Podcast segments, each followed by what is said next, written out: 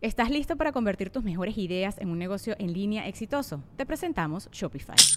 Tal vez no lo sabías, pero nuestro podcast More Than Mamis es un negocio y lo empezamos por supuesto para desahogarnos y hablar sobre la maternidad, no para convertirnos en expertas de ventas y del e-commerce. Así que sí, necesitábamos ayuda para vender nuestro merch y poner en marcha nuestra tienda. ¿Y cómo suena con Shopify? Llegó otra venta. Shopify es la plataforma de comercio que está revolucionando millones de negocios en todo el mundo. Ya seas un emprendedor desde tu casa o desde donde sea, Shopify es la única herramienta que necesitas para iniciar, administrar y hacer crecer tu negocio sin dificultades. Con Shopify puedo gestionar pedidos, envíos y pagos desde cualquier lugar, brindándote toda la información y estadísticas de tus ventas al detalle. Regístrate para un periodo de prueba con tan solo un dólar al mes en shopify.com barra sonoro, todo en minúsculas. Ve a shopify.com barra sonoro para llevar tu negocio al siguiente nivel. Shopify.com barra sonoro.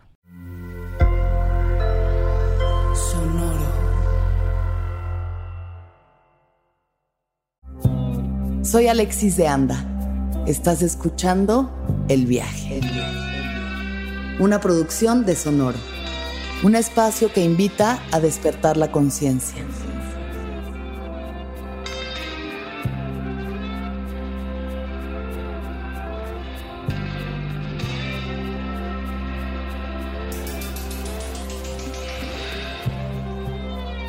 Bienvenidos sean todos ustedes aquí a este su podcast de confianza. De conciencia, perdón. El viaje. Este viaje es el viaje de la comedia. Así que por cuestiones cósmicas del universo que se alinea, las personas que están el día de hoy aquí para hablarles de comedia son la señorita Grecia Castillo. Yo, yo, yo. Oli. Así. ¿Cómo estás, Grecia? Muy mística. En este momento. Medio, peda, mística y lista para el viaje, la verdad. Juan Carlos Escalante. Yo también estoy medio pedo, también me siento místico, también estoy listo para el viaje. ¿Qué es lo que, qué- a qué te refieres cuando dices me siento místico?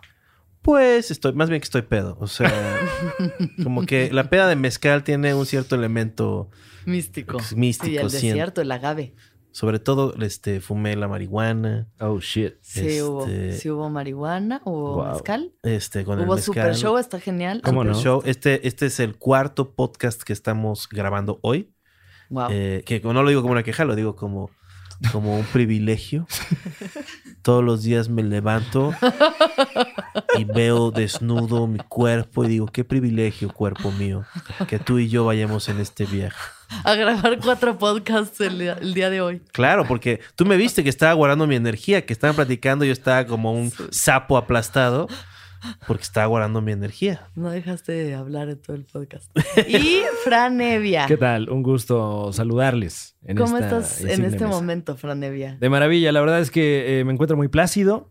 Ha sido una Domingo, tarde. así. eh, No, es- es no, es, martes. es- es martes. Digo, eh, no sé si, si. Es jueves. La gente. ¿Es ¿qué? ¿Qué día es jueves, de hecho es Ay, jueves. es jueves. ¿Sabes qué? es jueves. No importa qué día sea, Es porque un no hay constructo. diferencia. El tiempo es un constructo. Oye, humano. Grecia, enjambre, ¿no? A huevo. ¿Cómo que enjambre? Cada día de no sé qué de la semana. ¿Por qué le estás cantando eso, Grecia?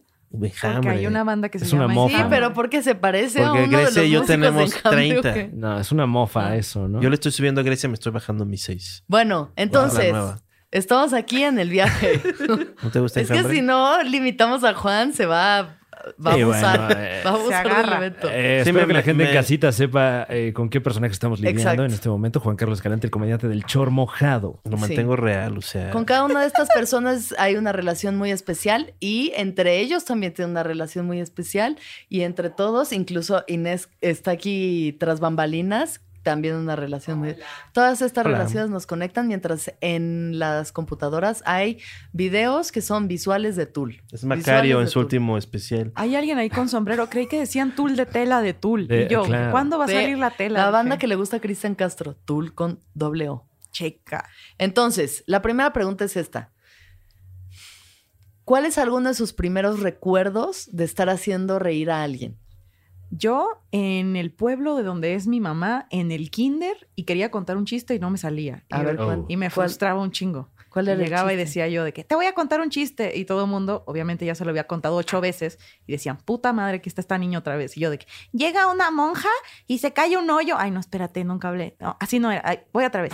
Llega una monja, iba caminando y alguien hizo un hoyo. Y no, nunca pude contar el chiste bien. ¿Y cuál era el chiste? ¿Te Ah, acuerdas? era de que una... Una Era una suegra. en hoyo. Ajá, no, en realidad era una suegra que se caía al hoyo Ajá. Y que el esposo decía, y ella, de, ayúdame, ¿cómo? Sí le voy a ayudar. Y le empezó a echar tierra. Como, ese era el concepto, Ah, vaya. es un buen chiste, ¿eh? Un gran chiste de suegra. Ey, pero, tú le imprimiste tu a agenda, eh, agenda eclesiástica. ahí. ¿Era una escuela de monjas? A Le mis- metiste tu discurso de ultraderecha. Yo nunca conocí una monja. Y aparte, nunca, no sé por qué la metí Y ahí. completamente prejuicioso, además. ¿No conocías, mon- no ibas en una escuela de monjas? Nunca fui a una bendita. Es de Hermosillo, Sonora. Grecia Castillo es de Hermosillo, Sonora. Y del norte, ¿dónde? ¿Qué pasa? No hay, sí hay monjas, me imagino, pero pues no. que digas tú, Se puta. dan los Yo te- primos. Se dan los primos entre ellos, es cierto. Y las naranjas. Las naranjas de los primos. Se dan las naranjas Y y los dices, primos, güey. ¿quieres coger con alguien que no sea tu primo? Naranjas, puro primo. Entonces, la primera vez que hiciste No, y exprimo, exprimo en este caso la naranja. Sí, no, sin pulpa, por favor. Yo exprimo sin pulpa, ¿eh? Ya no eres mi Wow. A mí primo. no me causa pulpa alguna. Te Sea desconozco. mi primo, Ya cállense. exprimo. Es mi podcast, ya cállense. Disculpa. Entonces, Me lo voy a quedar. Perdón. Entonces, esa fue la primera vez que hiciste reír. Que, o sea, de las primeras veces que recuerdas hice reír a alguien, tu mamá se rió de que no te salió el chiste. Sí, mi mamá se ¿Cuántos reía de que yo no podía. Eh, como unos cuatro o seis. También en mi graduación del kinder era mi primera vez. Yo digo que es mi primera vez haciendo stand-up porque como era la única niña, bueno, de las pocas niñas que no les daba vergüenza hablar en público y tenía buena memoria y, y obedecía, vaya, me encargaron decir la, la, ¿cómo se llama? La poesía de la graduación del kinder. Mm. Y practicamos mucho tiempo mi mamá y yo, la maestra y yo, todo el mundo. Entonces, cuando yo me subo, resulta que hago lo que me da mi puta gana. Me subo y digo, muchas gracias al señor de los garrafones que nos pone el agua, muchas gracias a la maestra que está muy bonita y ya, gracias a todos. Y nunca dije la poesía y Muy mi bien. mamá Wow. llorando de la risa. Cabareteaste, ¿no? Cabareteé durísimo. ¿Qué cabareteó. hubo? ¿Cómo estamos? ¿Cómo estás? Y además le agradeciste a quien realmente merece el agradecimiento, que es el señor que pone el garrafón. A ver, usted, Si no, no tomo agua. ¿ustedes dónde es? Ah, ¿Están casados? ¿No? ¿Y todavía cogen? Juan Carlos Escalante, de los primeros recuerdos de hacer reír a alguien. Mm, mm, no mucho. O sea, me acuerdo que me hice reír a mi mamá.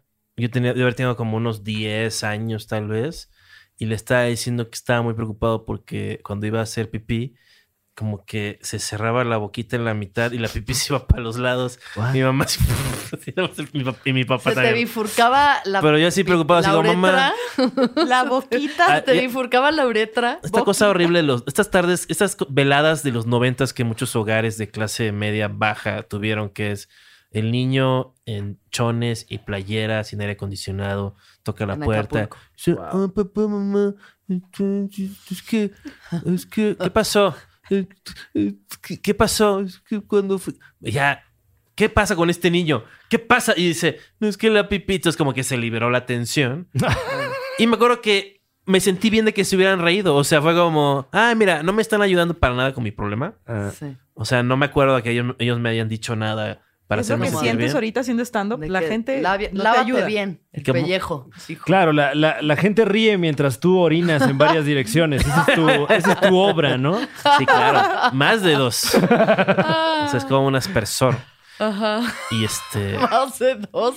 ¿Por qué estaba tan pegada a tu uretra? pues no sé. Tantos este- lugares. Y le decías boquita. ¿sí, me- No, no dije boquita, nada más le dije que, que, se cer- que la pipi- como que se cerró la, la salida de mi pene. Del glande, el hoyo del. el- Es la uretra, es la uretra. Pero sí, de bueno, pero tenía decías. nueve años. O sea, dije pene. Pero o sea, se no sigue dije- llamando uretra de niño de nueve años, güey. Pero nadie sabe que se llama así. Yo Bueno, entonces como- se rieron lo de siento eso. Fran está siendo Se rieron. destructivo, no comunicativo. No, perdón. Se rieron de disculpen. eso. Fui tóxico. Fuiste tóxico. Y entonces, de eso se rieron de que tu mamá Se se, de rió de, y tu papá se rió o no. También, también se Sí, rieron. se rieron, los dos se al mismo tiempo. Pero fue como un momento juntos, muy lindo. O sea, de. Sí, especial. Mira esta mamada. Mira esta madre que salió. este, ya. Fran Evia. Eh, oh, wow. Eh, Creo que yo no me acuerdo del momento, pero me acuerdo de la primera vez que sentí celos porque alguien era más chistoso. No te Ah, sientes mal, Fran. A veces la de- vida es. Estamos hablando de risa, no de celos. No, no, yo sé, pero En la competencia, en la Eh, eterna o sea, com- pero eso- competencia del comediante. pues sí, la verdad sí. O sea, ¿Y porque entonces pasó? eso, eso me deja claro que hu- ah, hubo momentos en los que deliberadamente busqué la risa, ¿no? Sí.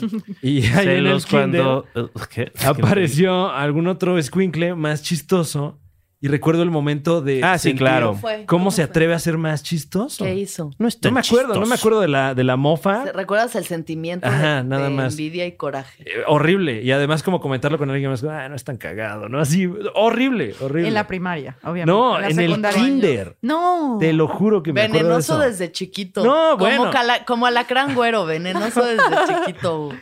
Eh, no, no necesariamente, sino más como ya tenía ese peso a lo mejor en, en mi De carácter. hacer reír. Sí. Oye, pero ¿de qué te ríes cuando estás en el kinder? Así como, la maestra se hizo pipí. Ah, bueno, si pasa eso, Insultas no a el Super Bowl del kinder. Ya está llorando la maestra otra vez. ¡Ajá! Parece Mickey Mouse sin orejas. ¿Ya eso? ya estás, porque traes unos chores. Los chores son rojos. ya viste al Mickey Mouse, viste que su chore es rojo. Estás en la luna. Yo, yo me acuerdo, para antes de eso, sí de niño, este, yo insultaba a mis, a mis compañeritos. los- o sea, lo que, yo enten- lo que me explicaron que era bullying. Y yo nada más yo decía que estaba haciendo reír. Entonces, como que siempre decía a alguien y le como criticaba y una maestra tuvo que echarme así una, una- así como una regañada de este todos somos hijos de Dios y no sé qué la chingada y yo, ¿qué? ¿Qué? Pero Pero él dijiste parece a Mickey. Mouse. Así. Sí, pero ¿Recuerdas de qué te burlabas? De me la- burlé. El- la cosa que me agarraron infragante. O sea, porque yo creo que estaba fuera de control. Este, digo, tú, este, y tú, sí. Entonces le dije, tiene, porque tenía los dientecitos de leche y los tenía así como pues, aserraditos, ¿no? Así, ya, ya me, ya, pues, me, ya. entonces le más Ya, ya de, En las últimas. El diente de leche ya en las últimas. y le digo- entonces yo no, nada más le dije, oye, tiene los dientes así como de niño. Y nada más, ¡ah! me jalaron ahí como el Bar Simpson. Ese fue el chiste. Tiene los dientes así de Pues fue una observación, o sea. Pero, Por eso me aburre el humor observacional, ya lo había abordado. ¿qué pasa cuando Ay, los niños... ya había abordado el humor observacional en el kinder, güey. ¿Qué pasa cuando los niños tienen dientes de plata? ¿Por qué tienen dientes de plata? Tengo esa pregunta. Porque Siempre- son lugares donde el agua es mala y no hay dentista. O sea, como que tampoco No, hay. eso me pasa a mí. Yo tengo los dientes manchados, pero ¿no has visto que hay niños que tienen dientes de plata? Como De plata, sí. de- de- ¿Por qué les ponen esos dientes a los niños? Porque son Pero bien como desmadrosos, la- ¿no? una amalgama. No, ay, sí. No, porque no. son bien desmadrosos. Les, les platinan el diente ahí para que muerdan a la gente. No, no sé. Pues yo- es que una vez que ya lo pierdes el diente, pues ahí te, te quedas con la plata y es como un... te juro, o sea, es como... Inversión, dices tú. Es, un, es una memorabilia que les encanta a la gente poblana Sí, tener. es como así, comprar setes, ¿no? los, los tenis. No, ya empresario desde chiquito. Bueno, regresando al viaje de la comedia. Los voy a tener que estar regresando porque si no, esto se vuelve el super show. Está genial. ¿Cómo, ¿Cómo no? Y la verdad es que No, esto ahorita es el viaje. andábamos ¿Ves? Mira, más no bien nivel la hora feliz, ¿no? La verdad, o sea. Entonces- ¿A poco no, tío Rob? Ah, no Entonces, pensé que era la cotorriza. a ver, yo quiero pensar porque también yo quiero hablar. Sí, no pero- quiero nada más preguntarles cosas. Bueno. Hoy ¿Cuándo tú quiero hiciste reír? protagonizar. ¿Tú cuando hiciste reír por primera Ah, cuando hiciste tus vide- tu video con tu papá? No. ¿Cuándo Ahí lo hice reír cuando actuaba de niñita, pero yo creo que de las primeras veces que hice reír a todos fue diciendo una frase que mira cómo fue premonitoria, güey. Cuando uno habla y decreta algo, las cosas suceden y no quiere decir que inmediatamente, a veces toma tiempo, pero si tú decretas algo pasa. Entonces yo de niña me, me levantaban y me decían, ya vam- vamos a San Antonio, Texas. De shopping. Te Wow. digo, No, sí, la, la tuviste difícil, ¿eh? en La tuviste difícil. Y yo pensaba, vamos a ir al, al Toys R Us a la juguete. Y ahí me despertaba así y decía, me duelen las caderas de la emoción. y hoy en día me duelen las Ay. caderas todo el tiempo, güey. bueno, No también. solo de la emoción. Sí, me duelen las caderas y es muy fuerte que te duele el cuerpo. Aquí, Here, here, amiga. O bueno, sea, salud. Entonces, Salud por el dolor. Explora el achaque, el, explora este reumatología y traumatología. siguiente tema. Sí, ¿Qué no sé. es lo que más risa te da, Grecia? ¿Crees Lo que más risa me da es cuando la gente es muy pendeja y no es a propósito. Wow. Cuando alguien hace algo muy pendejo o algo muy verga, algo muy gracioso y no es para nada a propósito, o el video del cacahuatazo. el que estaba- 100% el Esos dos, el video del cacahuatazo. mientras más lo veo, más me absorbe. ¿Por qué nos da risa? Ubicamos todos el video del cacahuatazo. Si ¿Estás no, por favor, vayan, googleen ahorita mismo el No, además- cacahuatazo. Y es ¿Por qué da tanta risa el No, cacahuatazo? y además, déjame, déjame te platico. Además, un video de prestigio, ganador de 10 mil pesos en bonos del ahorro nacional. ¿Cómo está eso? Sí, ahí lo dice el Elabora. video. Porque lo sacan como de sopa de videos y ahí dice ganador, 10 mil pesos mientras está el cacahuate. Es una joya, joya. En ese video, una botarga de cacahuate cae de una azotea como de tres pisos. Y da un grito de que se va a morir. Imágenes en pantalla. Está- El se cayó. A ver, Ay, ahora que lo estamos viendo, es como de las piezas de comedia más sintéticas que hay. Y Sí. analicemos, por favor, el cacahuate. Pero es que se la está pasando increíble y luego da un grito de muerte y se le ve el calzón morado a través de la media y dices tú, no. Porque además, prejuiciosamente no te esperas que el cacahuate sea eh, esa persona, ¿no? O sea, yo no esperaba que fuera una mujer. Y además, ¿cómo puede ser que nadie le aseguró a esa persona? O sea, nadie. O sea, fue como, esta persona no ve, está su suerte. No, y que en esa azotehuela existe la posibilidad de que pase eso. No checaste O tu sea, lo fácil que fue. Yo creo que llegó a la fiesta, le entró a la party, el cacahuate. al party, el cacahuate, y luego dijo, y ahora es hora del cacahuatazo. Y este, y ya se puso su onda del cacahuate. Se atrás. Digo, ten cuidado, se que no tenemos borde y nada, estamos en obra negra. Ah. Este, no te vayas a caer. O sea, esto es el cacahuatazo Origins, ¿no? Es la precuela del cacahuatazo. Claro, así y como. a mí... A ver, ¿por qué da tanta risa? ¿Por qué da tanta risa? Analicémoslo como si fuéramos filósofos. Como si ustedes y yo fuéramos filósofos. Ok. ¿Qué es lo que da risa del cacahuatas? A mí, entre otras cosas, me encanta que el nombre que tiene.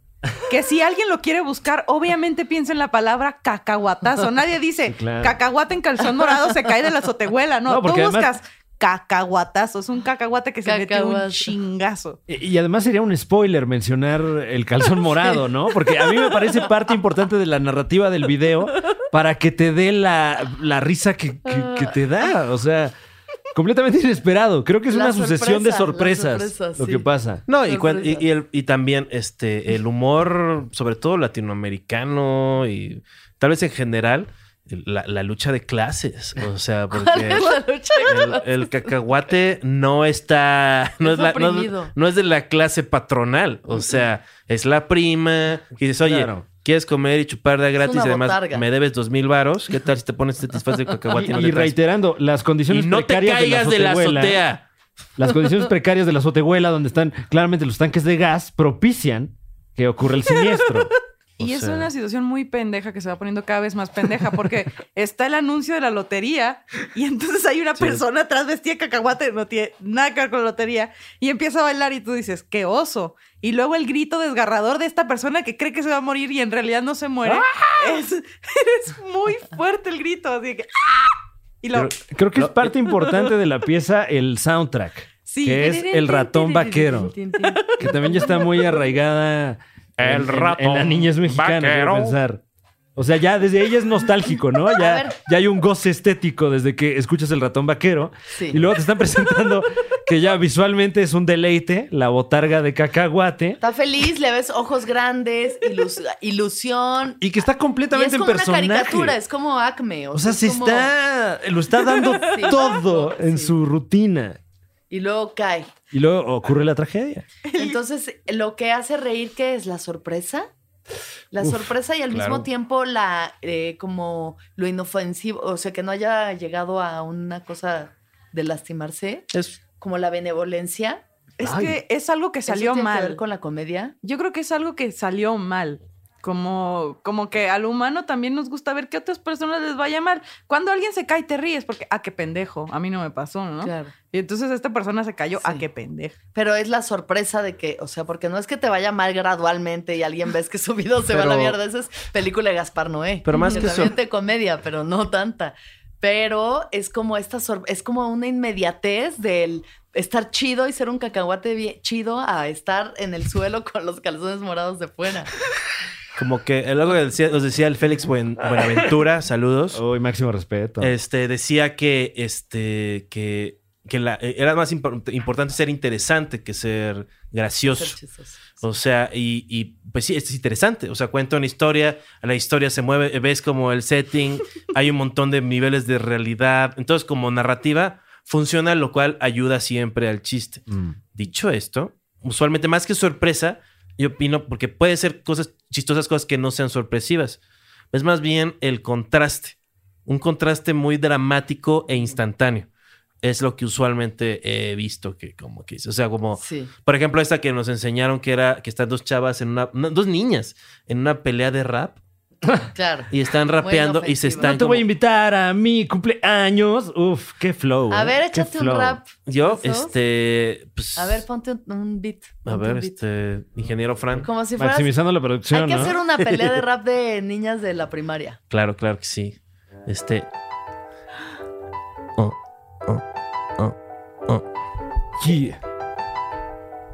Déjame, me Oh, tomo, me tomo este mezcal por todos los que dejé en el camino. Voy buscando a la gente que dejé con un poco de comino, curry y corre también. Tienes diarrea, comiste comida que no está hecha bien. Yo he estado cocinando y no me hablo de crack, hablo de un guisado, no salió bien. El guiso no estaba bien, le eché ganas, le eché sal, le eché pimienta y no estuvo bien. Se lo puse a los compañeros, me dijeron, está bien, pero no estaba bien. Me, me saqué de onda. Este, desde entonces estaba fumando mota a diario y tomando corticoides. Wow. No puedo creer lo bien Wow. que lo hizo tan rápido. Yo apenas había pensado en Lupita, que rima con putita, y hasta ahí. Lupita Chistes que que- rima con putita. Chistes que te valga verga que rime. Sí. No, rimaste bien con bien. claro. eh, Ocho veces. Pero. ¿sabes quién hacía eso también?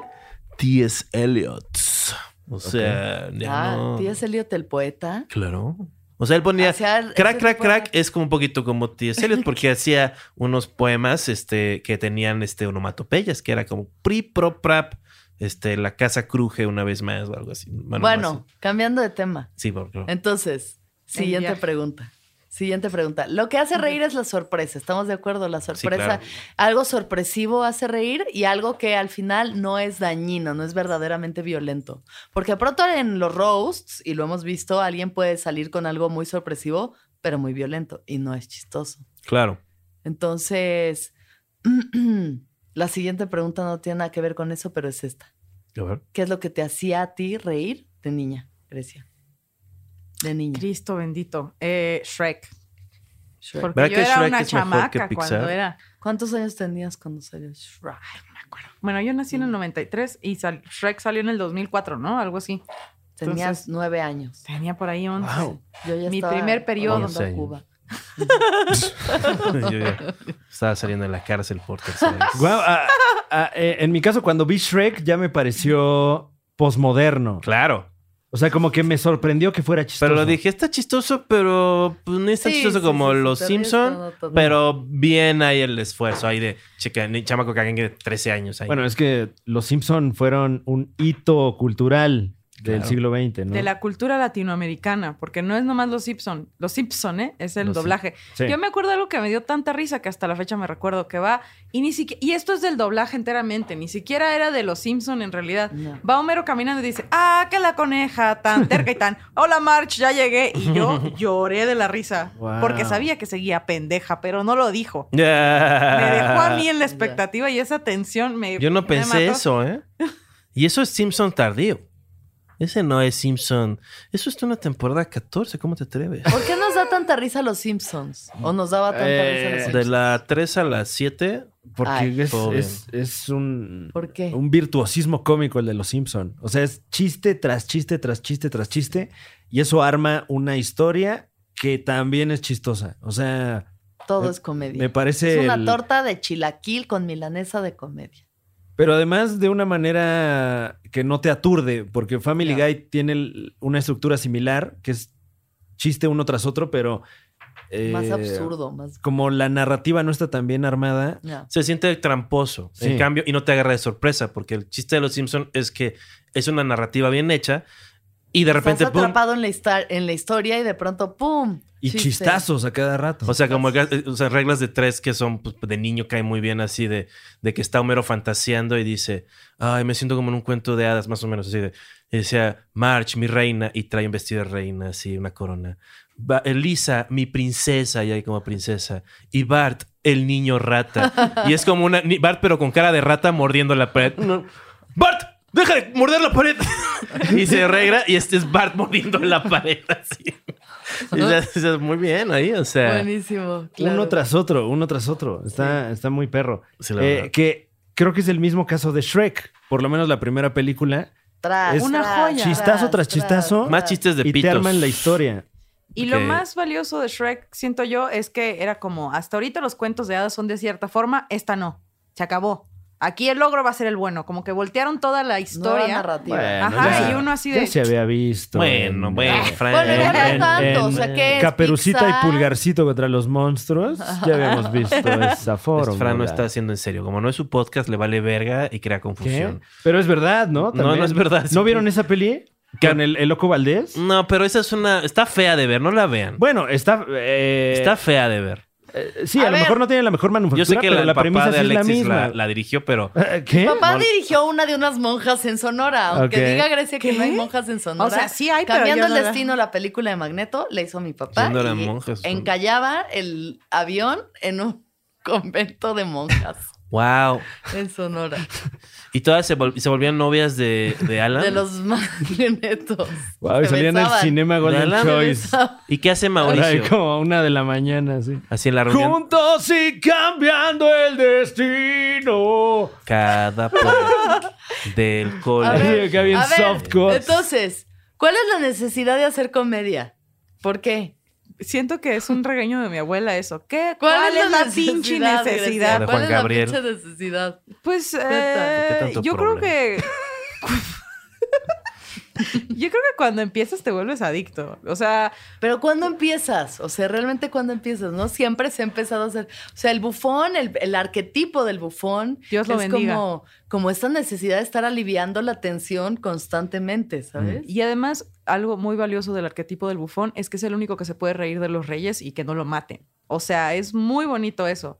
Y nosotros como sociedad también tenemos eso. Nos podemos reír de quien sea, eh, excepto, no sé, tal vez de alguien que sí nos mate de verdad, como la cultura del narcotráfico. y de que, Oh, pero shit. fuera de ahí, nos reímos de todo el mundo y, bueno, una parte, eh, en parte es como consecuencia de que nadie nos tome en serio, pero nos podemos reír de los reyes en su cara. Eso es algo bien chingón. Y la comedia alivia tensión y la comedia hace todo esto, pero ¿Y no cuál sé, la diga yo necesidad, necesidad, no lo sé. ¿Tu necesidad personal? Mi necesidad personal, ¿De hacer eh, ay, no sé, yo diría que me gustó un chingo una vez que lo hice y dije, ¿sabes qué? Todo lo demás parece aburrido comparado con esto. Entonces, voy a hacer este pedo. Y no sé, yo tengo una pregunta para ti. ¿Qué piensas de la gente que no se ríe todo el tiempo? ¿Qué piensas de la gente que no se ríe, que no está buscando la risa todo el tiempo? Que no, quiere, que no se ríe en un show o en la vida real, o sea, en todo el tiempo. Que no son como nosotros que buscan la pendejada cada 30 Pues segundos. que cada quien es distinto y hay gente que es más contemplativa y que hay gente que le gusta mucho intelectualizar y hay otros que están deprimidos y hay otros que lidiamos con la existencia. Porque hay de dos. O sea, puedes tener buen sentido del humor sin reírte. O sea, el pedo es la gente que quiere matar la comedia. O sea, que dice, cállate. O sea, que sí- la gente que usualmente te está callando, te está diciendo que, que, no. bromees, o sea, que te regaña, que te quiere corregir, te quiere controlar. Eso es anticomedia. Pero hay gente que no se ríe y, y funciona en el sketch. Porque luego es más chistoso cuando solo tres de cinco se ríen en la bolita de amigos. Le da como más contexto, se ve más chistosa la escena. Porque si todos se ríen al mismo tiempo, ya es más como una pandilla. Que eso, eso, eso genera así como wow, wow, wow, wow. Cuando empiezan a darse high fives y mirarte así como sin hablarte, Te van a saltar. pues si te va bien. o sea, haciendo movimientos pélvicos. A ver, Juan, Oye. ¿y tú qué? ¿Cuál es la necesidad de hacer comedia? Eh, ¿Cuál es la necesidad? Yo creo que es como una válvula de escape. ¿De dónde sacas tus ideas? Bro? No, no, no, yo no dije eso. Ah, Yo no pero dije eso. no, estás Tú me haciendo volteas- mofa del, for- del formato. No, eh, yo puse perdón. una respuesta que la gente dice, yo no creo que sea... Bueno, sí, que es que es- luego los clichés son reales. O sea, si hay necesidad de, de- de- de que la gente haga chistes horrendos, es porque la gente disfruta mucho oyéndolos. Es una forma de muy baja, muy bajo ancho de banda de comunicarse. O sea, no necesitas este, prepararte para nada excepto el uso del lenguaje para hacer mejor tu vida y la de la persona que estés haciendo reír, ya sea tu primo o tus padres. Este es uno. Yo lo veo, o sea, y como que los primeros años de, de stand-up, este, hice stand-up, este, pues me obsesioné mucho con eso. Ajá. Al grado que yo creo que desde que me hice fan de, de- de la comedia, sin, sin decir que voy a ser comediante, era muy importante para mí qué cosas eran chistosas y por qué y cómo. Y, y platicaba con mis amigos y éramos como nerds de comedia. De que sí es chistoso, pero estuvo. O sea, luego el payaso de la escuela hacía sus chistes y yo hasta atrás con mi cosa decía, sí, pero estuvo como. O sea. El payaso de la escuela luego es muy básico. Sí, como decía, es- o sea, como que si se ríen todos y nada más nos vemos como. Y eso, eso ya es un paso a como que tener un pensamiento sobre la importancia y cómo hablar de la comedia y todo eso. Es Ya que- ahorita lo veo como un oficio. O sea, ya es como. Es que necesidad es complejo porque ¿cuál es la pirámide de las Tu necesidades? necesidad, tu necesidad personal. Mi necesidad personal es validación externa, gente que me aplauda y que diga, te amamos, te amamos, a ver si yo me lo acabo creyendo en algún punto. O sea, eso siento que ha Pero pasado. eso no, pero eso no tiene ¿Cómo que ver con la comedia necesariamente. Pero es esta forma de agradar. O sea, un comediante se dedica a agradar porque para reírte necesitas confiar en la persona. Es como una seña de que estás confiando en alguien. Cuando tú te ríes, hay una conexión y hay una, una sensación de confío en ti. Pero luego. luego- Entonces creo bueno, que puede haber necesidades, o sea, claro, lo hacemos porque hay algo, hay esta necesidad de estar liberando la atención constantemente, porque es el servicio que venimos a hacer como comediantes, liberar la atención. Claro. A eso venimos, ¿no? Pero ya dentro de eso puede haber muchas lecturas distintas, entre ellas, ¿por qué necesitas que te vean mil, mil personas, cinco mil, eh, lo que sean, ¿no? Y yo, mi psicóloga dice la diferencia ¿Qué que- dice? la diferencia entre la necesidad y un capricho es que la necesidad solo es eh, solo se ve satisfecha por algo específico y el capricho, perdón, la necesidad es, se, se satisface con cualquier cosa y el ca- capricho con algo específico. Véase así, necesidad es refugio, comida y sueño. O sea, puedes en cualquier lugar que te puedas refugiar, en cualquier cualquier cosa que puedas comer y donde puedas dormir. Ujú. Y el capricho es quiero un carro azul. ¿Por qué azul? ¿Por qué no verde? No, no, azul. No lo Yo sé. creo que el capricho es algo muy importante de, de ser comediante. O sea, porque tiene que ser deseos que no son 100% explicables.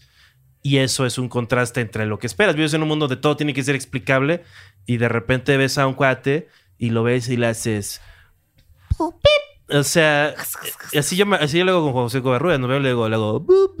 O sea, y Claro. estamos haciendo chistes. Estoy haciendo como. Y él empieza a hacer también como. Y pues a mí me da risa, o sea, y es un contraste de que pues llevamos todo el día, toda la semana, dos meses sin hacer eso al ver a alguien. Sí. Y en ese momento estás... Entonces es una necesidad o un capricho. Fran, es- así. No has dicho ¿Eh? nada, Fran. Fran Evia, Em, ¿cuál Es es un tu poquito más. necesidad? me gustaría que fuera ¿Cuál una necesidad, necesidad? pero sí eh, me parece que es un capricho. O sea, porque la aspiración de hacer comedia solo puede venir desde cierto privilegio, ¿no? O sea, de hacerlo por lo menos de manera profesional. Qué privilegio. Eh, que nadie dependa de ti, a lo mejor. O si sí, alguien eh, que, eh, cuyas necesidades ya tengas cubiertas, ¿no?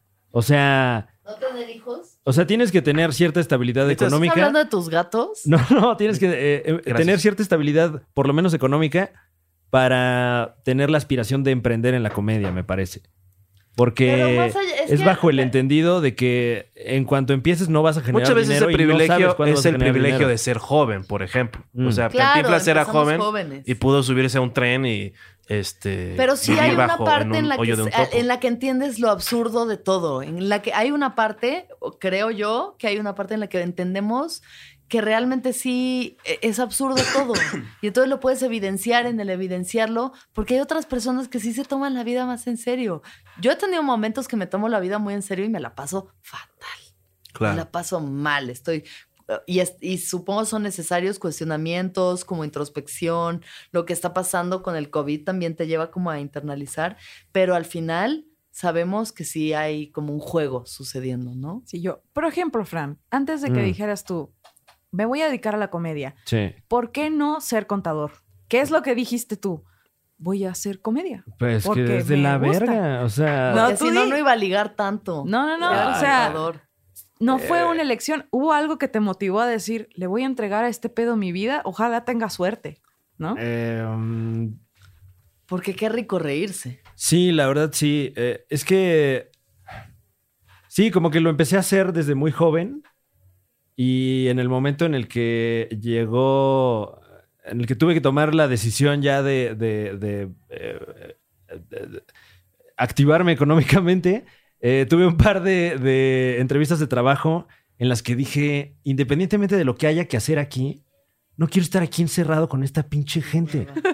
Es horrible. Horrible, Horrible. horrible. O sea, esa fue. La Oficina de Comunicaciones Mexicana creó el stand-up, creando un- una cultura de trabajo tan horrible, nociva, vomitiva, Muerta, muerta. Sí. generadora de, Que- de- que a mí me parece- de, de- depresión. Que, que sales de una escuela con un ambiente así, porque muchas de las escuelas en México son así, y nada más sales programado para entrar directamente a un ambiente que no deja de ser una pinche escuela en la que te pagan tu, tu sueldo. Este Pero asunto de que, de que eres el, el licenciado, licenciado gafete verguísima y traes tu mochila y tu lonchera toda la perra vida.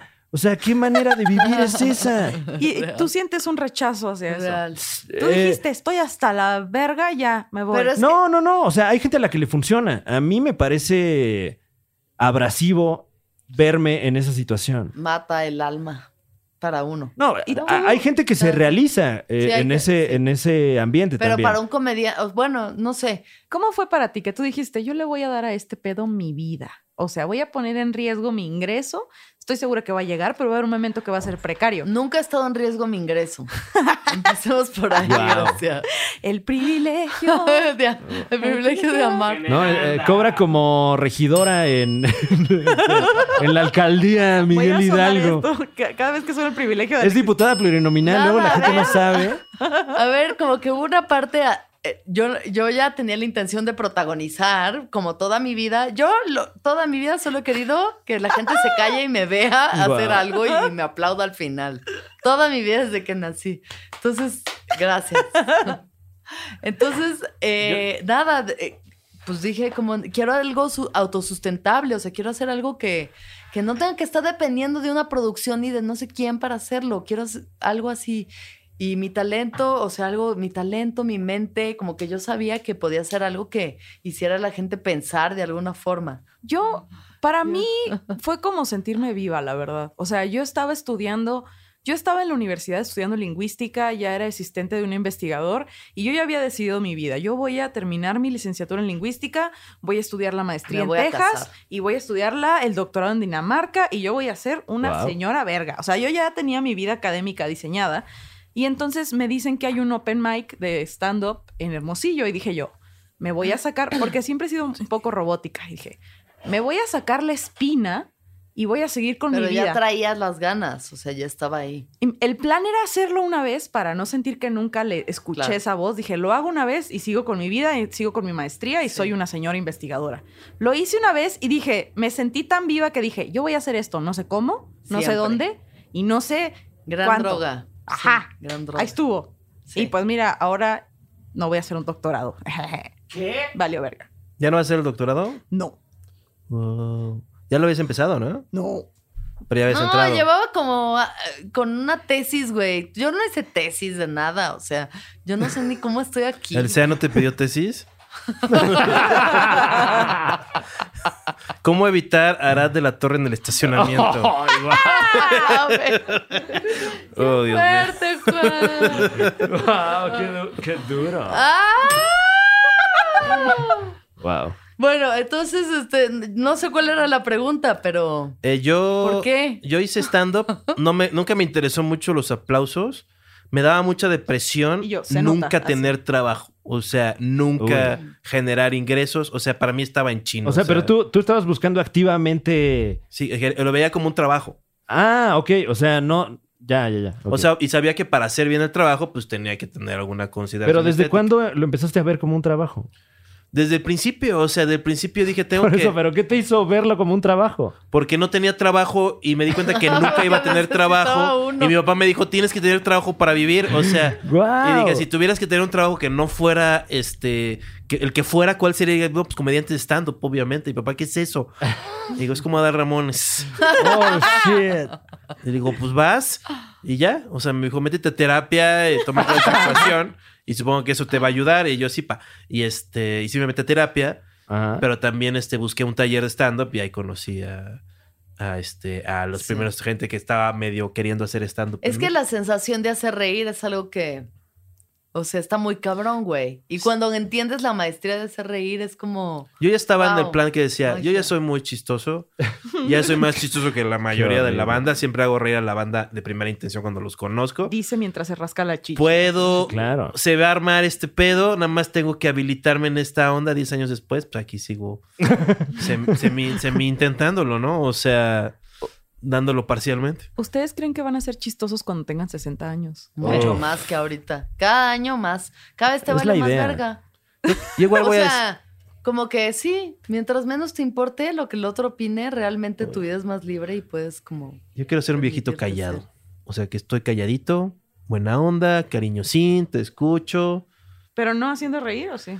No todo el tiempo, que, o sea, guardo mi energía Como sapo. y de repente, como sapo, Claro. y de repente... Nada más no lo hagas sentado, porque. Un no, hablamos de eso en otro. No, discúlpame. Se me embolsó la I- hemorroide. Iba a mencionar tus hemorroides, lo siento. No, no vamos a hablar de las hemorroides Perdón, de no. Juan. Para eso ya hicimos el super show, está genial. ¿Cómo Lo pueden ir a escuchar. Claro. Ahí, ahí estoy yo. Y entonces, ahorita estamos hablando de la comedia. La comedia. ¿Qué opinan? ¿Qué opinan de la comedia en México hoy en día? ¿Qué piensas de la Eh, comedia hoy en día? eh, creo que estamos en un momento de grandes oportunidades para gente que a lo mejor lleva una amplia carrera y no ha tenido las oportunidades. No porque esté aquí presente, pero el caso de Juan Carlos Escalante, por ejemplo, un caso de un caso de éxito de esta temporada de crisis. Eh, no, no, no, el, el- el- el ascenso a la fama también de muchos podcasts que no, no lo veo sucediendo de no estar viviendo el momento histórico que estamos viviendo. Claro. Eh, y sobre todo que ahorita, queramos o no, eh, pase lo que vaya a ocurrir con, con el asunto de salud, eh, nos estamos viendo obligados a toda esta energía creativa, volcarla a algo. Y ha- hay un boom de contenidos que yo creo que con el tiempo no van a hacer más que afinarse. Y en unos dos, tres años vamos a estar viendo cosas Oye, pasadísimas. Fran, de tú dirías que Dios esa bendiga, energía. ¿Eh? que estás Pero queriendo aquí, volcar. estás aquí ahora, Fran. No Ah, hay en este no hay momento, futuro. Estás no. aquí ahora. Ve cómo está pasando una anémona ahí, un rayo de luz. Ese, es- ese eres tú, Fran. Estás aquí Wow, ahora. eres- Este Bueno, aquí, aquí, ahora creo que lo que nos toca todavía es remar cuesta arriba un poco. Marines, quiero que seas mi amiga cósmica. Wow, Es que creo que eres muy joven para recordar lo que Mónica decía Castillo, Sari Telch. Mirada de mujer fue un hito de las comunicaciones en México. Ahí está mi novia tomando una cerveza. A ver, Mm. a Eh, bueno, vamos en, a en retomar este, en este, en este momento creo que eh, es de, de chingarnos. A lo- eh, eh, Wow, eh, wow, estu- wow. No, no. Yo me- no, espérate. ¿Chingarnos qué? No, no. eh, eh, Está eh, chela, bro. estu- estuviésemos Salud, en el momento de nuestra carrera en el que estuviésemos, claramente es una pausa.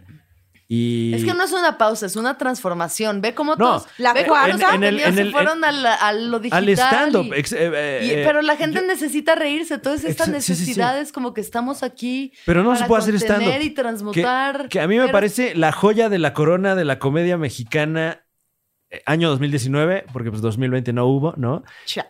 Eh, La comedia stand-up ya estaba en un momento eh, muy sofisticado. O sea, Muy bonito. ya le estábamos pintando huevos a, a- a los gringos y a los ingleses y a los canadienses, eh, si no en, en industria, por lo menos en material.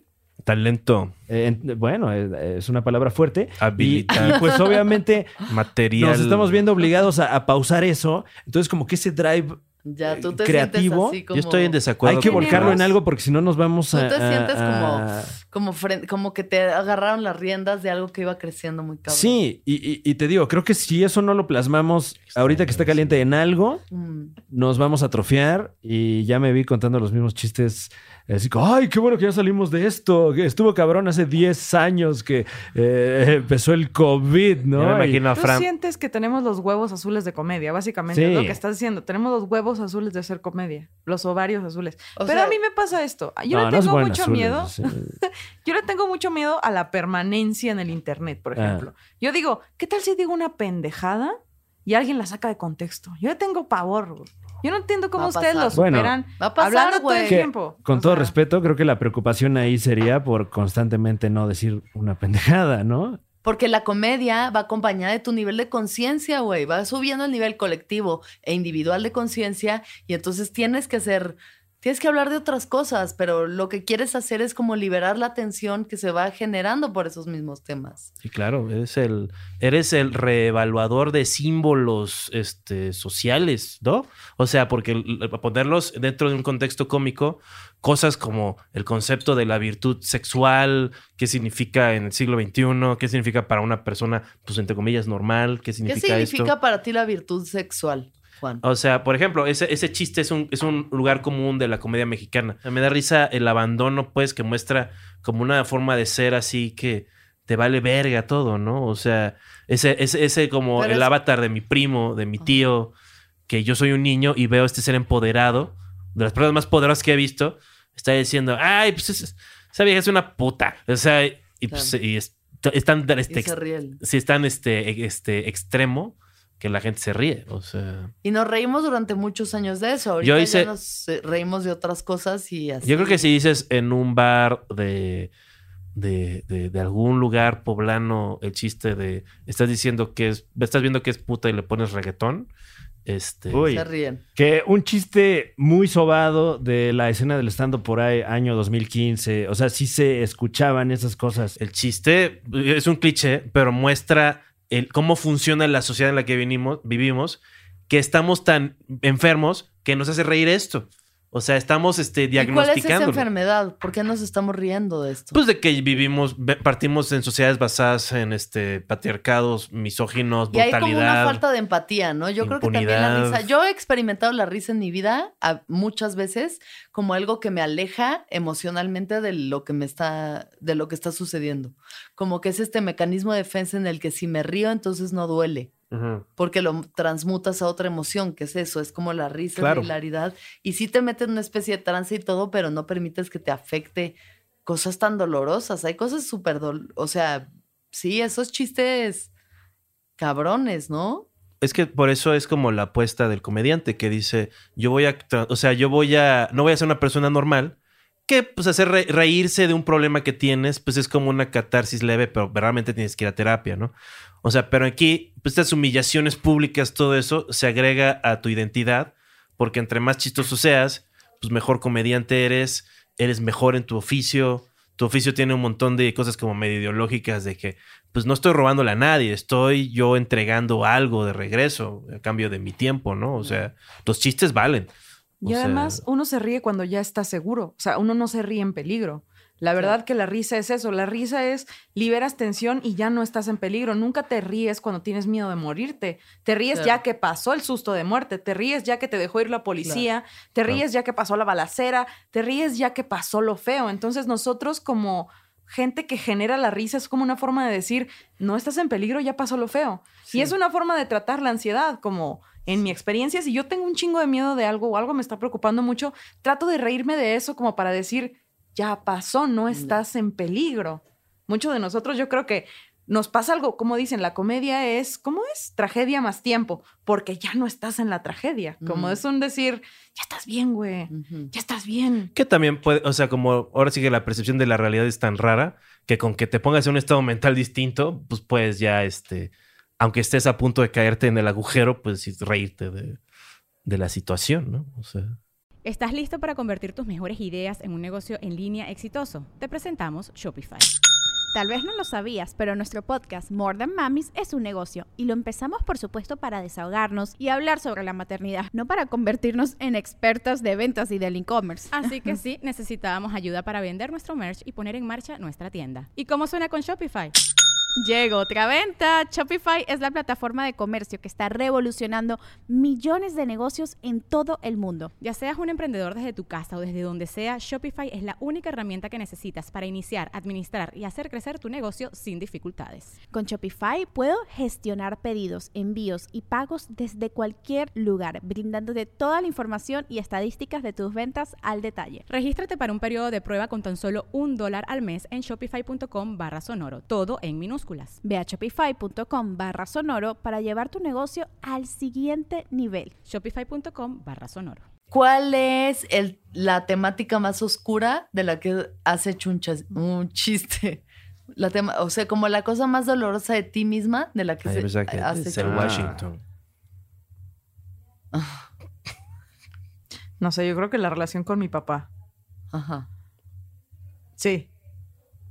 Eso y eh, cosas de no amor propio, vaya. Y decirlo en un escenario, sí me siento muy vulnerable de que la gente no se vaya a reír. O hay veces que las digo por, por hacer catarsis y la gente se ríe y digo, yes.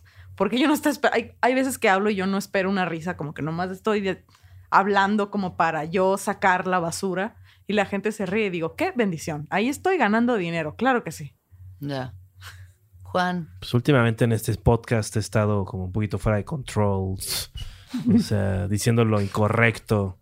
Este, es muy divertido, o sea, porque pues no, o sea, no es lo mismo decir una cosa que hacerlo. Sorry.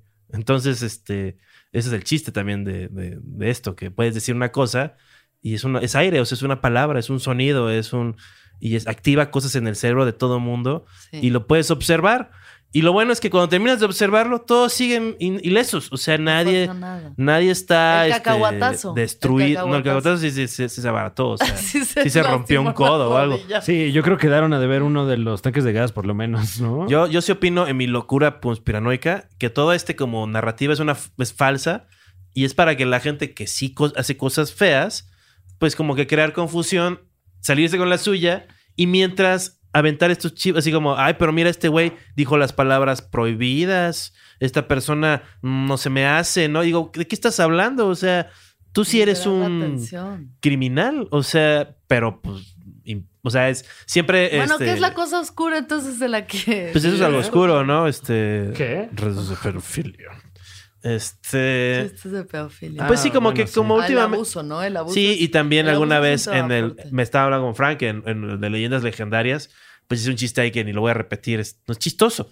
Pero en el Sí, contexto pero es. eh, estabas, estabas tentando qué tanto nos daba la conversación para, para eso, ¿no? Para generar ese, Es como ese momento de incomodidad. O sea, no es porque con el chiste quisieras aludir al es caso. una nota realmente. fuerte en, en una conversación. O sea, es lo que haces cuando estás Como, siendo chistoso. como para ver la reacción, nada más, ¿no? Exacto, y sobre todo, no lo estoy diciendo enfrente de, de, de la abuela, de nadie, ni nada. Sí, sí. Estoy enfrente de pues, otro- tres Y- vagos claro. de mi edad. Y, y- y creo que que- ahí, ahí se da el caso que decía Grecia, que es eh, una experimentación que a lo mejor no cayó, al contrario, cayó mal, pero ya está ahí grabado. Claro. Y, y ese, ese es el, el riesgo que hay, pero también me parece que es un riesgo mínimo, porque, Sí, pues, porque en contraste a cuántas cosas virtuosas han salido de ese tipo de experimentación, pues luego sí vale la pena, ¿no? Claro. ni es virtuoso en sí mismo que haya una cultura un poquito, una cultura cada vez más sofisticada de entender que la creación de la comedia no es solo que vas al cine y ya está Shrek y lo ves.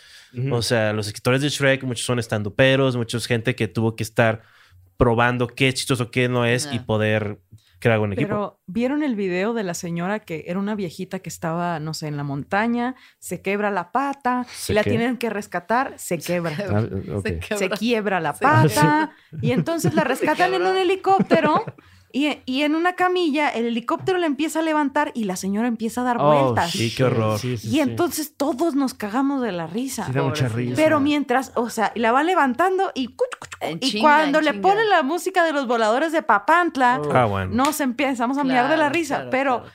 la cosa con la risa creo que es que si lo analizas, se va. Porque luego empiezas a pensar, verga, la señora no se la está pasando bien. Y puede que te dé risa, pero luego Mm. empiezas. Ay, no, güey. A ver, falta Fran porque no sé qué es lo que Fran opine sobre eh, lo más oscuro de lo que hayas... De lo que he hecho mofa. últimamente. últimamente, últimamente ya no tanto, como que antes sí buscaba un poquito la risa y el. ¿no? Así como ¡ah! se pasó de verga, ¿no? Y, y creo que me ocurrió, como seguramente le ocurre a muchos comediantes, en un momento en el que no tienes la pericia cómica para abordar temas fuertes. Entonces nada más quedan cosas como torpes y, y que nada más eh, Que no dan tanta risa. llaman la atención para mal. Liberen a como un Jeffrey imbécil. Epstein. Ándale, cosas así, ¿no? ¿Qué? Que ahorita lo estamos diciendo, eh, queda completamente claro el sarcasmo, Déjenlo libre. pero si no tienes la pericia de, de abordarlo o la gente no te conoce o lo que sea, nada más quedas como un tarado. Claro. Entonces, eh, últimamente, y sobre todo con el, el- el último show que he estado, eh, que bueno, no, ahorita no se puede, pero que he estado como que armando.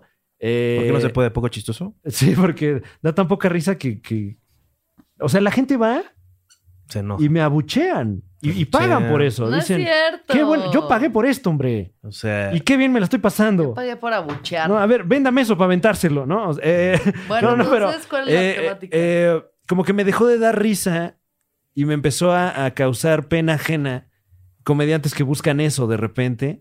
Y ahorita creo que más bien me estoy volcando a qué es lo más absurdo con lo que me puedo eh, salir con la mía. Que me parece que es una adrenalina similar, pero ahí depende del ingenio y no del insulto. Claro. Yo, Que el insulto luego, perdón, el insulto gratuito luego también es muy chistoso. cállate, pero- imbécil. Exactamente. Chistoso. Chinga tu madre. Sí, pero, como que si empiezas a realmente sentir la connotación violenta en mucho de lo que uno dice en broma, Sí, no fue pues, güey, chistoso. puedes pero- usar la comedia para construir, no para destruir nada más. Sí, y luego como que también me da la impresión de que eh, la gente que abusa del, del recurso, más bien es como, esto que está haciendo no es comedia, nada más me quieres eh, platicar tu opinión que no es popular porque es una opinión de un pasado de verga y me lo quieres vender como si fueran chistes, ¿no? Como yo Sí. tengo mi, mi rutina de que eh, mantengan cautiva a Britney. No la liberen. pendejo. ¿Por qué no? Pues no sé, como que siento que... Para dar la eh, contraria, nada Pero el remate era bueno, el remate era bueno. Era, eh, eh, si tú tienes un amigo que cada que lo ves... Lo están metiendo al anexo a empujones. No estás, liberen a mi amigo. Es como anexen a mi amigo. Yo, Que se aguante 60 días. 60 días nada más, es todo lo que pido. yo que he experimentado su comedia antes de ser una persona eh, completamente entregada al stand-up. O sea, cuando yo experimenté la comedia de cada uno de estos tres, yo era como más público que comediante. Y recuerdo muy bien la sensación que me dio cada uno. Como yo te vi a ti y dije, güey, sí. Sí, y contaste el chiste de darte toques en el culo. Y yo de que sí, Pasa. sí. Yo salí de ahí Pasa. diciendo, tú soy la única que lo piensas. Como Claro, una euforia de, Sí. sí, cierto. Y lloré de la risa. Y luego Fran, cuando fui a ver su show, en el que también estuve y fracasé Oh, rotundamente, Hermosillo Sonora. se me fue, de verdad. Recuerdo llorar de la risa porque dijo, cuando te drogas, eres un perro en la parte de atrás de un pickup. No sabes qué está pasando. Y yo recuerdo llorar de la risa. Eso es lo más absurdo y cierto sí, de la sí. vida. Increíble. ¿Cómo nunca pensé en la imagen esa? Y Mm. cuando fui a ver a Juan Carlos Escalente, salió con una capa desnudo a aventarnos unas gomitas. y yo dije, ¿qué verga está pasando? De verdad, como que cada quien tiene una forma Está de dando sacar, gomitas a la banda. de transportar a la gente a otro mundo, Claro, ¿sabes? Claro. Como Última pregunta. Se corre y se va con... ¿Las sustancias psicotrópicas han afectado su forma de ver y hacer comedia? Sí, Cuenta. sin poco. pedos. Elabora. Pues es que todo lo que conte, todo lo que tenga que ver con tu forma de entender la realidad te hace ir a más lugares y explorar más cosas y como decimos, sorprender es una forma de hacer reír. Y si alguien que nunca se ha drogado, drogado, empieza a oír cosas de gente drogada, le va a dar risa. Ciertamente, es como yo lo veo. Cuando te metes cosas psicodélicas, exploras más. Yo nunca me he reído tanto como en, en ácido o en hongos. Ah, nunca sí. en mi vida me he reído de esa forma tan profunda que dices, qué absurda es la existencia. ¿A Claro. poco de esto nos preocupamos? Entonces, ¿no viene la risa realmente de ahí? ¿De los, de los psicotrópicos? Pues como de una... es una experiencia medio psicodélica. No, de la cagarte de risa, despreocupación. ¿no? O sea, ese momento donde estás en un ataque de risa, aunque no estés en psicodelia, Sí, claro. chillando y casi guacareando, ¿a poco no es como un trance así de que dices... Por ejemplo, porque yo Eres creo... energía así de que pa, pa, pa. Es que es como... Tiene que haber una cierta paz. Y pues sí es como un concepto ahí que se maneja, supongo, que es que no depende la paz de tu contexto. O sea, que tú puedes lograr la paz aun cuando haya caos en el universo. sino que tu eh, paz interna es lo que nutre eso, ¿no? Entonces puedes tener suficiente este, tranquilidad como compasión o lo que sea, que aunque si estás huyendo de un oso y mientras te persigue el oso se tropieza y se pega en la cabeza, pues me- te vas a reír un poco en lo que estás corriendo, o sea, y te vas a o te vas a acordar después, no mames, el oso se cayó, o sea, este, Hizo el oso, ¿no? Fracasó. y ahí, nació. Claro, claro. Este, y de drogas. A ver, cuéntame, ¿la psicodelia ha alterado Pues- tu percepción de la comedia? Pues no tanto, o sea, más bien como que No mames, sí, güey. No sé si lo puedo No contar, mames. pero ¿qué tal? Eh, eh, no, sí, adelante. ¿Qué? Cuenta, Eh, cuenta, cuenta, cuenta. eh, no me acuerdo si fue la primera vez. Bueno, yo solo me he subido una vez. eh, que nos subimos al Festival Mar- Marvin. Sí. que creo que fue el primer festival que le dedicó parte de su parrilla considerable al stand-up y además favorablemente porque se juntó un chingo de banda. sí, en el Woco. Que, que no sé ustedes, pero yo me sentía muy empoderado. Claro. Hicimos Claro. uso de, de sustancias psicotrópicas, un, un- un caso atípico, Claro. porque Antes estábamos en un momento, no, no, después, estábamos en un momento de realización personal. Claro. ¿no? Claro. Eh, creo que eh, ustedes cerraron el festival y estaba Estelano, se quedó gente afuera, o sea, como que fue el primer Un momento éxito. Rockstar. en Pero el que se, yo no estaba. vivió eso. Pero en, en el, en, los, en el que estaba por el Pata Negra, o te refieres al no, no, no, en el? Woco, en el Woco. En el Y- entonces eh, y fuimos partícipes de esta experiencia psicodélica Ajá. Y eh, minutos después recordamos que también teníamos una función con siete machos en el Foro Ah, Shakespeare, claro. Pero- que ocurría todos los sábados. Ay. Pero ya estaban hasta el huevo para este Ya momento. Eh, en ese momento no estábamos hasta el huevo, pero A punto de. eh, punto la- coincidió el horario de, la ingesta con el horario del show. Sí, y por lo menos yo fue la primera vez que, que te vi quitarte la ropa en público. Hubo, Wow. hubo un poco de eso. Hubo de todo. O sea, tal, pero, pero más que, o sea, más que en la comedia, ha sido más bien de mi, de mi forma de, pues, de llevar mi personalidad, supongo. O sea, yo sí pensaría que cosas como la marihuana, eh, el ácido, o sea, los he echado para, usado para echar desmadre, pero también ha servido, ha sido para como darme una opción a, cuando tengo como cosas de ansiedad, cuando tengo como visiones muy, muy oscuras de mí mismo, del mundo. O sea, como que la mota y eso me da como un cambio de perspectiva emocional más que racional. Porque racionalmente pues siempre puedes alegar que pues nada importa, ¿no? Pero como que el otro es como me da un poquito, un mini respiro y de ahí yo puedo prender la máquina y decir, no, pues herramientas Yo para... he estado en ácido con Juan Carlos Escalante en una especie de Jimbori. Claro. Como en una especie ¿Qué de, es eso? de juegos Sí, de no. pelotas de niños, como en, co- en la Magdalena Contreras, Claro. en ácido, Sí. con niños adentro del juego, solo riéndonos porque nada tiene sentido. Yo creo que eso es vivir. Creo que si no puedes darte permiso de vivir esas experiencias, de No, estar en las pelotas, ¿no? Con los niños, con los niños, ¿Para ahí en el Para mí el, el ajo no es una droga para trabajar. es lo que aprendí de esas Pero sí, experiencias. no, no para trabajar como en una cosa profesional, pero estás trabajando en ti mismo, Claro, eso sí. ¿sabes? En tu Mientras babeas No, y y parte de la labor es darte cuenta risas como, donde dices, "Ay, vale no". verga todo, es que no importa nada. Es que, ¿qué importa? A mí me han dado esos momentos donde digo, es que es tan absurdo todo, o sea, es tan absurdo.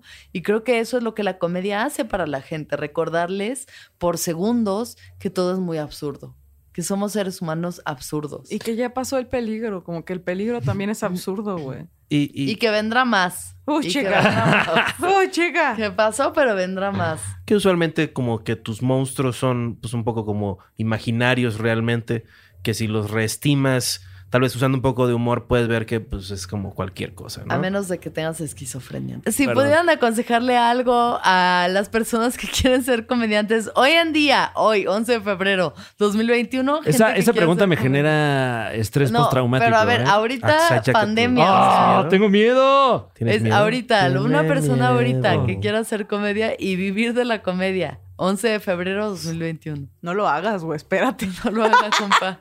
Yo, yo era como tú, Grecia Castillo. Yo era como Sí, como tú. que primero, o sea, en general yo le diría a la gente, ahorita no te claves mucho en tu carrera, este, nada más deja que pase este año y el otro. Sobrevive. Este, Sobrevive. busca fuentes de ingreso, este, encuentra tu seguridad como puedas. Yo le diría a alguien como que te puedes morir en cualquier momento, así que haz lo que quieras. Exacto. De Ahorita todas es formas. cuando más te puedes morir, entonces date, sé feliz. Ay, No. sí. Eh, sí. Checa. ¿Qué es lo que más feliz los hace como comediantes?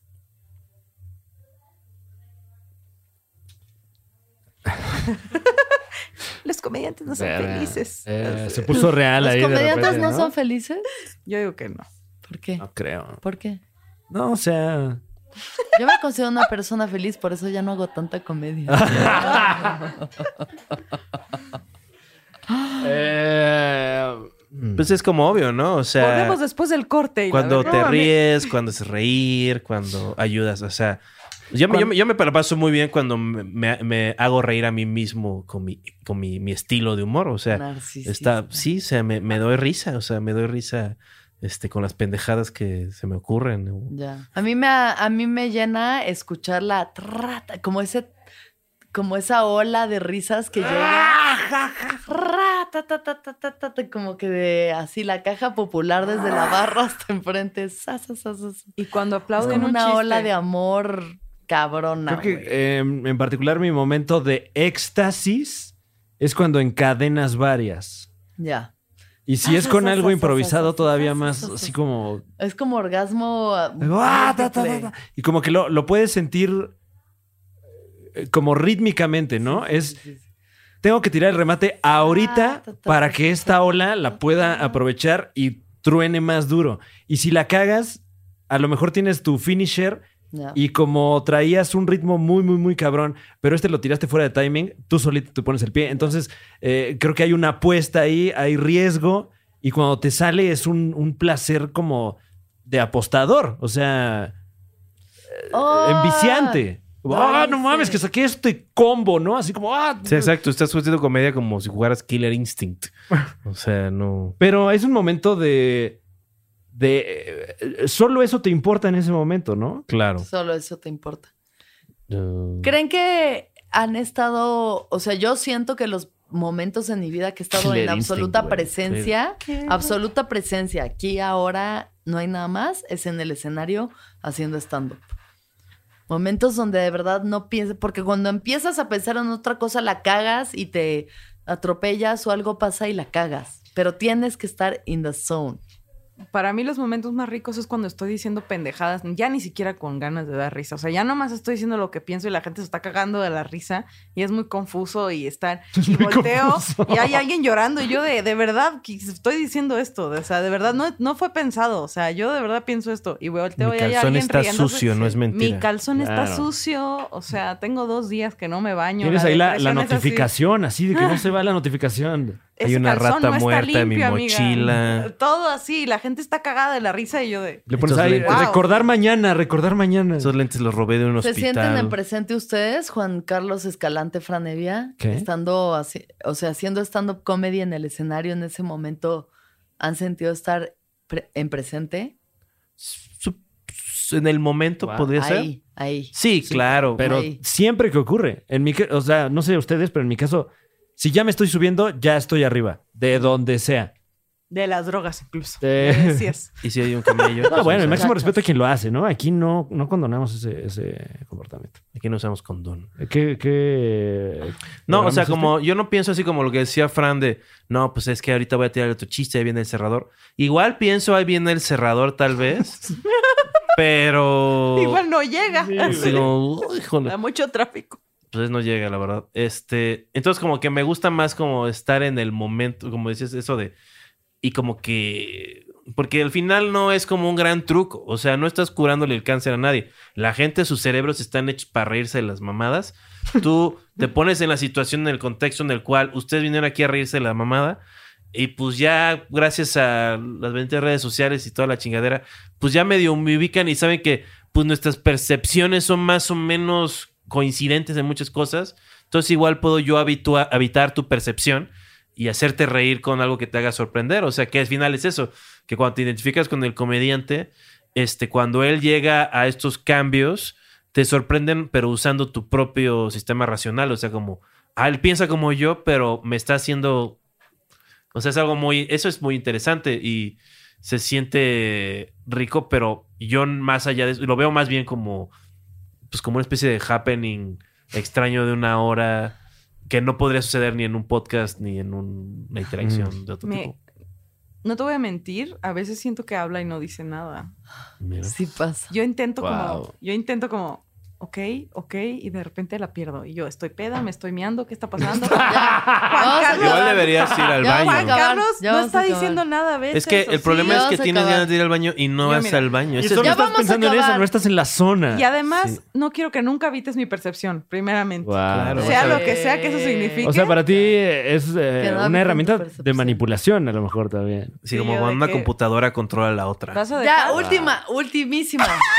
Una, una y se acabó y ya te puedes ir a mear. Si pudieras Una ser palabra, un una palabra que para ustedes no describa el, es- ¿Cuál el stand-up comedy. Disciplina. Es una disciplina, me Disciplina. parece. Porque no, no creo que sea un arte, la verdad. Y creo que la gente que cree que hace arte haciendo comedia es un mamuco. ¿Cuál es tu Pero- palabra, Ah, bueno. Juan? Joe Jackson, Ya son dos. papá de Michael Jackson. Germain. Porque del dolor viene la comedia. No te vuelves comediante a menos de que no tengas otra opción. Este, a veces es porque crees que, o sea, la mayoría de gente es que llega ese momento que dice, eh, mi vida va a ser mejor si me dedico a esto. Ah. Entonces, por eso no solamente es gente, o sea, hay gente con privilegio, hay gente sin privilegio, todo el mundo llega a esa Uy, conclusión. señaló, o sea, ¿eh? gente que pudo haber sido, tenido buenos puestos y tenido una, este, una vida chingona, decían, no, pues voy a tirar todo eso a la basura, voy a usar mi privilegio para hacer reír a gente en un pinche bar y no ganar nada. Y ser, este, que me falte respeto a Alex Quiroz. O sea, toma eso, Alex Quiroz. Grecia. Eh, ay, diversión. Porque te diviertes haciéndolo y te diviertes y lo ves y es como, es, es, es felicidad, güey. Eso es al final. Podríamos estar, no sé, es como, una cosa es hacerle comida a alguien y que sea feliz y otra es hacerlo reír porque va a hacer que se le olvide sus problemas un rato. Y cuando haces reír también te la pasas increíble. Si no, no lo hiciéramos. No, o sea, güey. si no seríamos carpinteros o seríamos doctores, o sea, pero nos mama hacer reír. Pero ¿cuántos años llevas haciendo comedia? Diez años de stand-up. Yo Eh, diez Diez años, años. de comedia, sí. Y no te has hartado. No. Nos no. mama. Sí. Bueno, Eh, sí. ¿Qué? Ya. Eh, yo empecé a hacer comedia en, 2010, en 2006. Tienes. Aquí nadie dice ingeniero, di Oh, cuántos números. Shit. Ah, sí. Eh, Números. 10, 15 14, años. 14, 15, ajá. Juan, Juan. Yo siempre he sido Juan. chistoso. Eso, mamona. Yo era un bebé chistoso, Bebé era un niño chistoso, Niño, era gracioso, llamaba la atención, hacía reír efectivamente. Y este. y más que nada me hacía reír a mí mismo. Y entonces yo pero eh, de stand pues empecé en el 2008. ¿Y Bueno, eso es? ¿y tú, 12 años. Grecia? Yo empecé en el 2016. Eso. Chica. Cinco años. Soy un bebé. Y no me he enfadado. Pues no, ni te enfadarás porque para eso estamos aquí, a servirles a ustedes. Comedia sin Para mí, enfado. si yo puedo dar una palabra para lo que es la comedia en mi vida, es amor, porque al final sí es un acto muy amoroso, aunque sea gente así perturbada de sus sentidos. Hay un gran amor en querer hacer que el otro se sienta bien si en las peores muerde. de las situaciones, en los momentos más difíciles. Los quiero mucho a todos. Gracias por estar en este desvarío que ha sido el viaje de la comedia con ustedes, Grecia Castillo, Muchas gracias. Nos vemos luego. Les mando un abrazo. Juan Carlos Escalante, Bye, muchas gracias por invitarme. Recuerden, Bota Pri. Fran. Eh, gracias por la invitación, felicidades por el programa. Y recuerden, recuerden eh, suscribirse a, a- a- El Super Show este. Claro que sí, a nuestro canal de YouTube, ahí eh, a través de, de mi nombre, Fran Evia. Y este- también el viaje, si quieren patrocinar, o sea, me urge dinero. Ah, claro, si acaso hay alguien que trabaje en algún giro comercial, puede anunciar su marca en este espacio. Y que todos los seres sean felices, que todos los seres sean felices, que todos los seres sean felices. Gracias. ¿Qué tal si el ser es un Hellraiser y lo que le hace Claro. feliz es el sufrimiento? Claro, torturar. Y que él no sea feliz. Que se, se vuelve al infierno. ¿Escuchaste el viaje? Suscríbete en Spotify, Apple o donde estés escuchando este programa. Ahí encontrarás todas mis charlas pasadas y las futuras. Si te gustó el viaje, entra a sonoromedia.com para encontrar más programas como este y otros muy diferentes.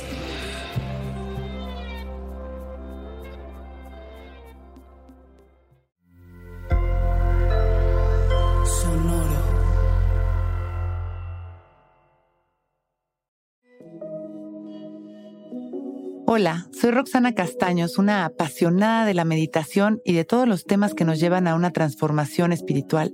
y te invito a escuchar Intención del Día, un podcast de Sonoro para dirigir tu energía hacia un propósito de bienestar. Encuentra un nuevo episodio todos los días en cualquier plataforma en donde escuches podcast. Intención del Día es una producción de Sonoro.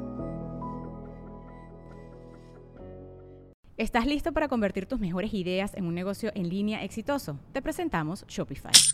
Tal vez no lo sabías, pero nuestro podcast More Than Mamis es un negocio y lo empezamos por supuesto para desahogarnos y hablar sobre la maternidad, no para convertirnos en expertas de ventas y del e-commerce. Así que sí, necesitábamos ayuda para vender nuestro merch y poner en marcha nuestra tienda. ¿Y cómo suena con Shopify? Llegó otra venta. Shopify es la plataforma de comercio que está revolucionando millones de negocios en todo el mundo. Ya seas un emprendedor desde tu casa o desde donde sea, Shopify es la única herramienta que necesitas para iniciar, administrar y hacer crecer tu negocio sin dificultades. Con Shopify puedo gestionar pedidos, envíos y pagos desde cualquier lugar, brindándote toda la información y estadísticas de tus ventas al detalle. Regístrate para un periodo de prueba con tan solo un dólar al mes en shopify.com barra sonoro, todo en Ve a shopify.com barra sonoro para llevar tu negocio al siguiente nivel. Shopify.com barra sonoro.